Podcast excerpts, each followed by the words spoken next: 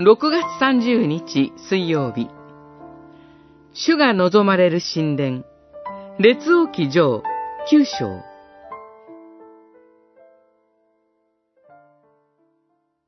私はあなたが建てたこの神殿を性別し、そこに私の名をとこしえに置く。私は絶えずこれに目を向け、心を寄せる。九章三節神殿建築を終えたソロモンに、主の言葉が望み、神殿の意味が再確認されます。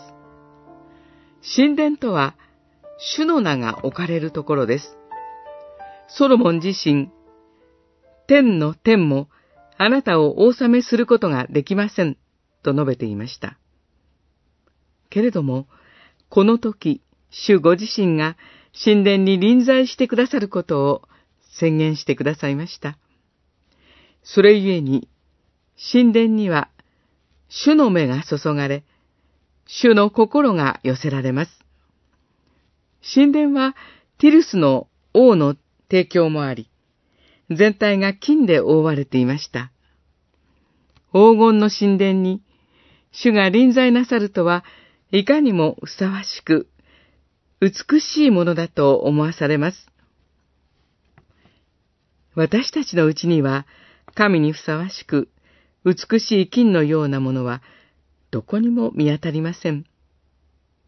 けれども、聖書は、罪人である私たち、一人一人が、神殿であると告げています。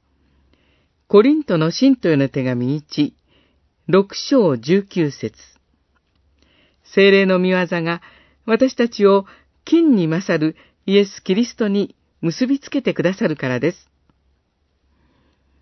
神は信仰によって私たち一人一人を神殿としてくださいます。